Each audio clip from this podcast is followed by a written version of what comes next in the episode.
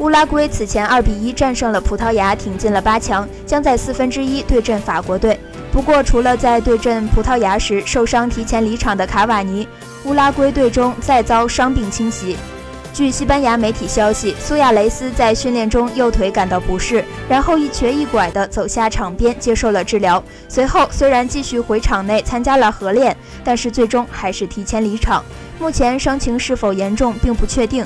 可以说，如果苏亚雷斯因伤无法赶上对阵法国的比赛，那就很有可能意味着乌拉圭的两名首发主力前锋都将缺席生死战，这对乌拉圭来说无疑是个打击。